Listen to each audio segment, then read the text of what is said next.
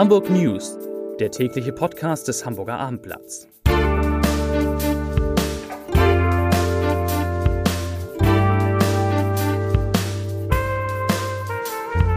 Hallo, moin, moin und herzlich willkommen zum täglichen Abendblatt-Podcast. Mein Name ist Matthias Iken und ich gehe heute drei Fragen auf den Grund.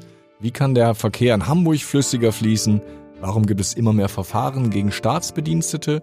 Und vor allen Dingen, ist Hamburg wirklich eitel, hässlich, unsinnlich, wie wir heute in einem großen Interview in der Zeitung geschrieben haben und, wie ich jetzt weiß, was sehr, sehr viele Menschen doch empört und bewegt. Doch bevor wir dazu kommen, erstmal die Nachrichten im Überblick.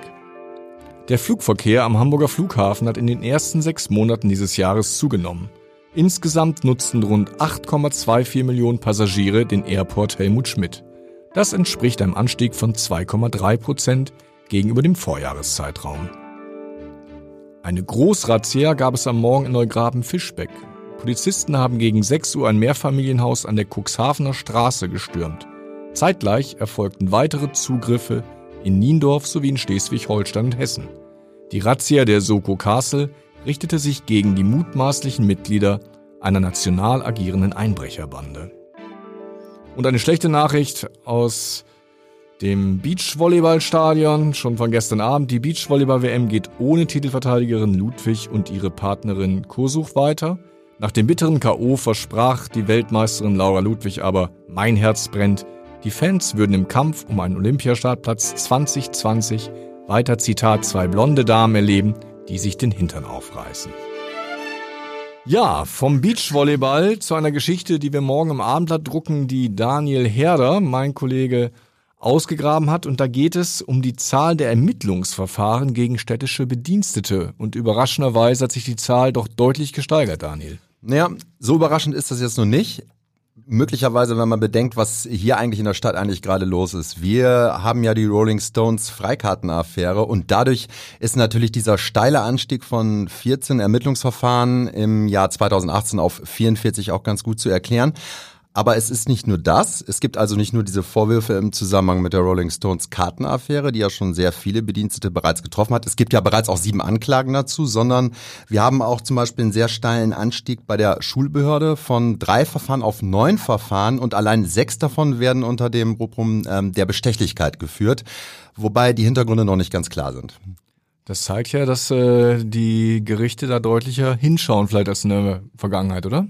Ja, möglicherweise. Es ist ja erstmal die Staatsanwaltschaft, die ermittelt. Ähm, und was natürlich die Anklagen angeht gegen ähm, die Rolling in, in, der Rolling Stones Affäre, nun ja, das wurde ja auch mal langsam Zeit, sage ich mal. Es hat ja auch wirklich jetzt lange gedauert, aber äh, die Staatsanwaltschaft geht dahingehend ja auch mit besonderer Sorgfalt vor, weil es ja durchaus auch um Politik in diesem Fall geht. Wenn wir die Rolling Stones herausrechneten, wäre der Anstieg aber immer noch relativ deutlich. Der wäre dann auch noch deutlich, aber natürlich nicht so deutlich, weil wir in diesem Zusammenhang 26 Ermittlungsverfahren gegen äh, Bedienstete des Bezirksamts Nord haben, das ja im Zentrum der Kartenaffäre steht.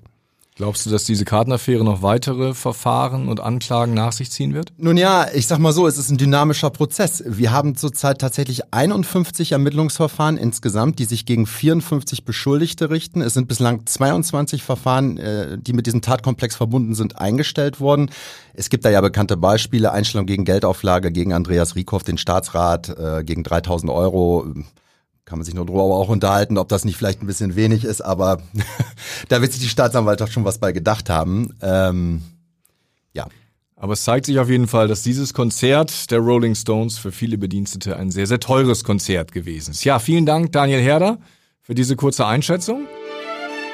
Der Stau an Hamburgs Straßen ist ja quasi ein tägliches Ärgernis, aber es soll eine neue Strategie gegen den Stau geben. Und ich freue mich, dass jetzt Jens Meier Wellmann bei mir ist, der die neuesten Pläne der Verkehrsbehörde kennt. Jens, was ist da geplant? Ja, der Verkehrssenator äh, West Hagemann hat heute Morgen vorgestellt den Plan, dass in Hamburg 2000 Wärmebildkameras an insgesamt 420 Kreuzungen installiert werden sollen, die in Echtzeit die Verkehrsverhältnisse abbilden. Das heißt, dass die Daten immer genau einlaufen, wo stehen wie viele Autos, beziehungsweise es wird auch ähm, unterschieden LKWs und Busse. Äh, Pkw oder Zweiräder, also Fahrräder oder Roller und so weiter. Das wird alles separat erfasst. Äh, und dann können die Ampeln danach geschaltet werden. Es kann aber auch die Verkehrsplanung langfristig ähm, dann besser gemacht werden als bisher. Bisher wird sowas ja alles per Hand gezählt. Da steht einer am Straßenrand und zählt die einzelnen Autos. Das muss dann nicht mehr sein. Wann kann das kommen? Das klingt jetzt sehr nach äh, Zukunft. Also es fängt jetzt schon an. Sie fangen jetzt mit 115 äh, Kameras schon an. Äh, und ähm, das soll dann bis 2021 zu diesem Welt-ITS-Kongress äh, fertig sein. Das ist ja dieser Kongress für intelligente Transportsysteme, der in Hamburg stattfindet. Da will sich Hamburg ja als äh, Verkehrsmetropole der Zukunft präsentieren. Bis genau. dahin ist aber noch eine Menge Arbeit, oder? Ist noch eine Menge Arbeit. Es gibt ja viele äh, andere Projekte, die auch gefördert werden in diesem Bereich, autonomes Fahren, aber auch vieles andere mehr. Äh, was da heute wichtig war, ist, dass die eben auch sagen, es geht auch um den Radverkehr, der separat auch gezählt wird, weil das ist ja auch ganz wichtig für die Hamburger unserer Verkehrspolitik, den Radverkehr zu fördern. Ist denn gewährleistet, dass der Datenschutz also auch berücksichtigt ist? Wärmebildkameras können ja wahrscheinlich keine Personenfotos machen. Genau, oder? das ist ein wichtiger Punkt, der auch gleich erwähnt wurde. Alles datenschutzkonform, sagt der Senator. Diese Wärmebilder sind so ungenau, dass man da weder die Kennzeichen der Autos erkennen kann, noch irgendwie Gesichtserkennung oder sowas machen könnte. Also, dass man jeden Fahrradfahrer, der vorbeiradelt, dann äh, direkt identifizieren könnte. Das ist ausgeschlossen. Behauptet zumindest der Senator und dem glaube ich auch.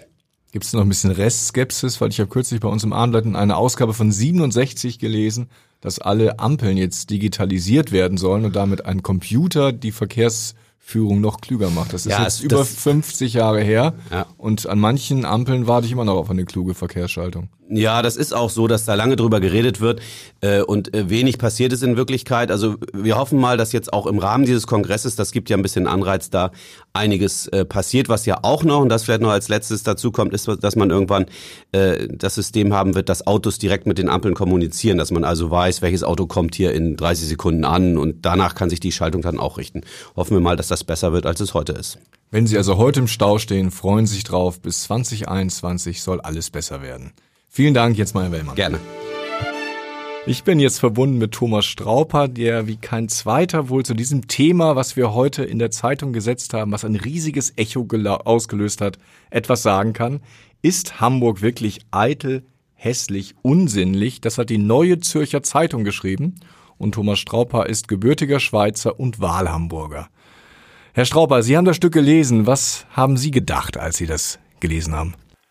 Also zuerst einmal habe ich sicher, wie die meisten Leserinnen und Leser des Abendblattes, äh, gedacht, das kann doch nicht wahr sein. Das ist ja eine reine Provokation. Da tobt sich äh, jemand äh, aus und äh, zerrt sozusagen seine persönlichen äh, Eindrücke äh, in die Öffentlichkeit.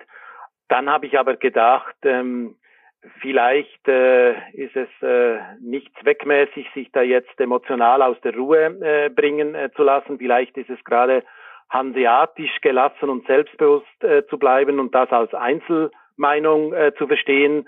Und bekanntlich ist es immer nicht sehr sinnvoll, Einzelmeinungen äh, zu verallgemeinern und äh, aus äh, einzelnen Urteilen sozusagen allgemeine Gültigkeit ableiten zu wollen. Sie kennen ja beide Städte. Sind die denn so unterschiedlich? Oftmals werden sie ja so als Geschwister verglichen, Zürich und Hamburg. Ja, ich denke alleine schon die Lage, äh, nicht nur, dass das eine am Rande der äh, Berge, der Alpen äh, liegt und das andere am Rande äh, zu Ost- und Nordsee äh, sich befindet, äh, macht äh, ganz klar, dass es einen Unterschied gibt.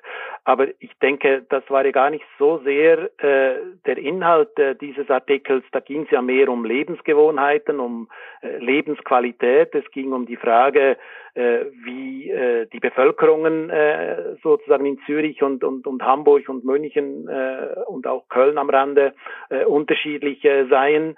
Und äh, da denke ich eben, äh, liegt meines Erachtens äh, das äh, Problem äh, darin, dass hier äh, Bevölkerungen einer Stadt in einen Topf äh, geschmissen werden und so getan würde, als wäre, Homo, wäre Hamburg eine homogene äh, Gesellschaft. Das sind wir nicht. Gottlob sind wir es nicht. Im Gegenteil, ich bin sogar richtig äh, zufrieden und freue mich und finde das eine hohe Lebensqualität in Hamburg, dass wir sehr, sehr Vielfalt, äh, vielfältig sind, dass wir äh, große Diversität auch in der Gesellschaft haben, dass wir durchaus auch viele Menschen mit sehr unterschiedlichen Meinungen und Verhaltensweisen hier haben, dass wir hier eigentlich unglaublich viele Freiheiten in Hamburg haben und so verhalten äh, zu können, wie uns das als Einzelpersonen gefällt. Und da finde ich eben dann solche Verallgemeinerungen alles andere als typisch. Im Gegenteil, ich finde, wer solche Verallgemeinerungen wichtig nimmt und noch für äh, sozusagen ähm, bedeutsam hält, äh, der entlarvt sich eigentlich in einem gewissen Sinne, dass er äh, hier glaubt, äh, dass sein Lebensentwurf vielleicht äh, allgemeintypisch und in dem Sinne richtig sei. Aber ein paar Punkte macht er doch, oder? Ja, natürlich äh, ist doch, das wissen wir doch aber alle, äh, dass äh, vieles in Hamburg nicht perfekt ist und dass man vieles besser machen muss und äh, das soll auch so sein und das wird auch so sein und von daher gesehen äh, ist das aber auch nicht anders als in anderen Städten. Äh, ich bin nicht in Zürich äh, aufgewachsen, sondern in Bern, das ja äh, von ähm, Marco äh, Maurer auch äh, als sehr positiv gewürdigt wird. Und da schimpfen natürlich die einen genauso über das andere, was sich nicht als perfekt herausstellt. Natürlich müssen wir in, in Hamburg besser werden. Wir müssen die Mobilität smarter machen. Wir müssen mit der Stadtentwicklung Richtung Smart City vorankommen. Aber ich denke, gerade auch aus dem Privileg, mit äh, den Verantwortlichen ab und zu sprechen zu können, dass das durchaus erkannt ist, dass da an vielen Stellen in Hamburg die Entscheidungsträgerinnen und Träger sich viele Mühe geben, äh, da auch jetzt äh, anzupacken, voranzugehen. Die unzähligen Baustellen in und um Hamburg sprechen dafür.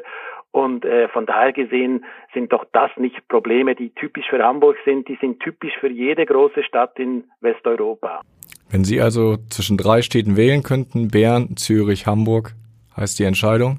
Dann bleibe ich äh, sicher äh, mein, bis zu meinem Lebensende hier im Norden in Hamburg und das heißt nicht, dass mir Bern nicht gefällt, aber ich denke, dass die Lebensqualität hier in Hamburg äh, durchaus so ist, dass man gerade dank der Vielfalt äh, sich da auch als sehr eigenständige Person sehr, sehr wohlfühlen kann.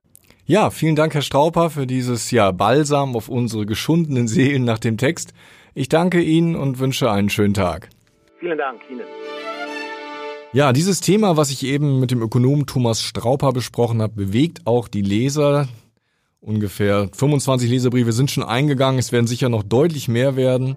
Ich lese Ihnen einen vor, den mir Frau Giese geschickt hat und der, ja, die Hamburger Seele berührt. Sonst schreibe ich nie Leserbriefe, doch in diesem Fall haben sie meine Hamburger Seele zutiefst verletzt. Wieso geben sie diesem unsensiblen, pessimistischen Molkereifachmann Marco Maurer so viel Raum auf ihrer Titelseite und zusätzlich noch eine ganze Seite? Er schwingt die Abrissbirne durch die Traumstadt Hamburg und reißt alles nieder, was unser geliebtes Hamburg ausmacht. Und Sie, sehr geehrter Herr Iken, als stellvertretender Chefredakteur des Hamburger Abendblatts, bieten kaum Paroli, geben Herrn Maurer zusätzlich eine Bühne und liefern ihm Hamburg hilflos aus. Ich kann ihm versprechen, morgen werden wir uns noch intensiv um dieses Thema kümmern und ich wünsche allen Hörern einen schönen Abend in dieser schönen Stadt und sage Tschüss.